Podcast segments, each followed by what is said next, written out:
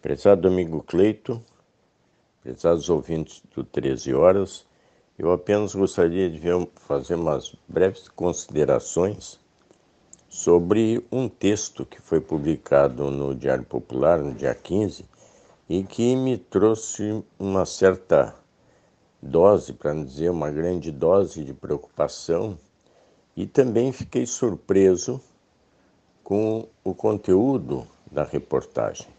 Na primeira página do diário aparece a imagem, a foto do bloco 3, que é o único bloco que está construído do Hospital Escola da UFPEL, do Hospital Universitário, que fica uh, em frente à rodoviária de Pelotas, naquele trecho, uh, na avenida em que se encontra essa construção e que foi feita dedicada aos pacientes com câncer, à oncologia.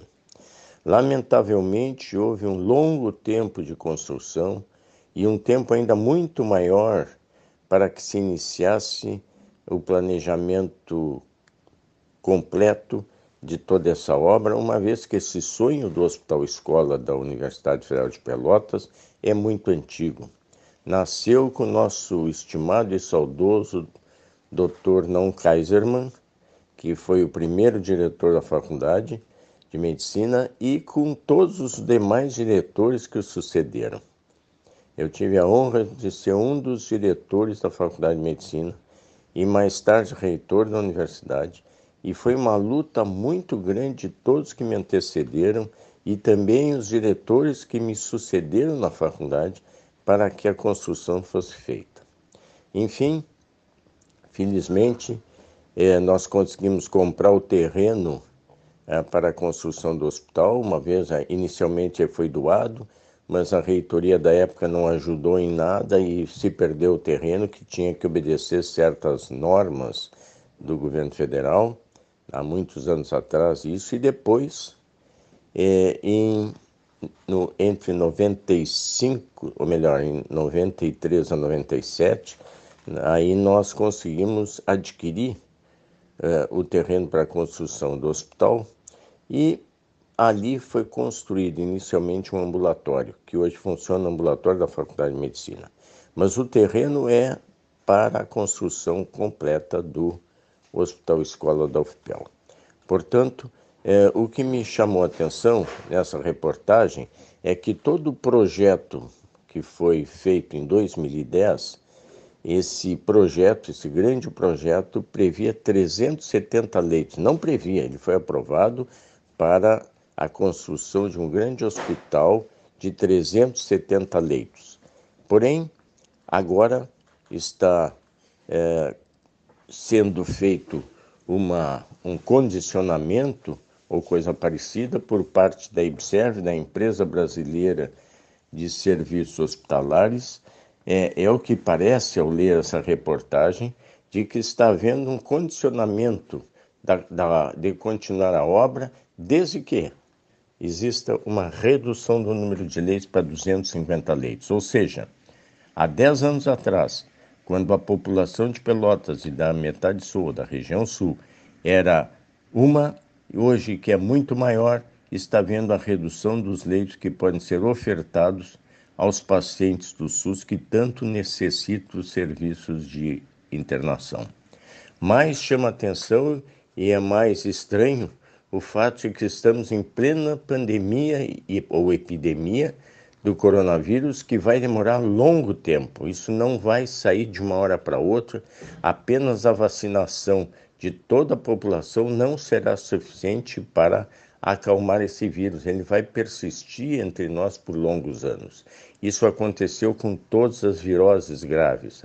Aconteceu com a poliomielite aconteceu com outras da mesma forma. Então, de vez em quando, infelizmente, todos nós médicos sabemos que poderá surgir algum caso novamente de coronavírus. E aí será fundamental que o hospital possa servir como meio de ajuda e de suporte aos pacientes que tenham a fase aguda da doença e também aqueles que vão apresentar sequelas. Nós sabemos que muitos pacientes terão sequelas e têm sequelas graves não apenas com relação à, à atividade motora, movimento das pernas, dos braços, como também até mesmo comprometimento cerebral, além do mais comum, que é o comprometimento do pulmão. Portanto, isso se reflete em grandes mudanças na saúde da população e na saúde do país. Hoje, as nossas faculdades de medicina já estão se preparando para ensinar outras coisas que antigamente nós não tínhamos grande é, interesse em apresentar, porque não tínhamos pacientes graves dessa natureza. Ah, o ensino está sendo agora aprimorado no sentido de que as UTIs tenham mais equipes, portanto, os nossos estudantes de medicina já estarão e estão fazendo maior treinamento em UTI, para que os próximos médicos, todos os egressos da faculdade, tenham uma formação apropriada para vencer essa difícil etapa é, que o mundo está passando e que parece que vai durar por um longo tempo as variantes do coronavírus aparecem e a insuficiência do número de vacinados ainda é grande, isso significa que a doença não sumiu daqui. Portanto, eu tenho aqui o cuidado de fazer essa observação por ter sido um dos que trabalhou tanto e que conseguiu não apenas a aquisição do terreno, como reitor da universidade e depois o início da construção, que foi interrompida porque a empresa não cumpriu cláusulas do contrato. Os, somente se concluiu essa, esse primeiro pedaço, esse primeiro bloco, três, é, do Hospital Escola, na gestão do reitor Pedro Curialau. Porém, quero chamar a atenção que nós não podemos parar. Ou seja, a Faculdade de Medicina, a reitoria da universidade, certamente estão empenhados a dar a continuidade nessa obra. Porém, também temos que ter todo o cuidado para não sermos é, aprisionados nas nossas ideias e ter que ser submetido tudo isso ao que for decidido pela Observe, que é uma empresa que deveria e foi criada para auxiliar as universidades, mas não tem o poder a chancela de tudo, não tem o poder de mandar nas universidades. Então é fundamental que, que a reitoria e, e, que a direção da Faculdade de Medicina se mobilizem junto ao Ministério da Educação e demonstrem a importância desse hospital para toda a região e não se submeta simplesmente ao que quer a Observe.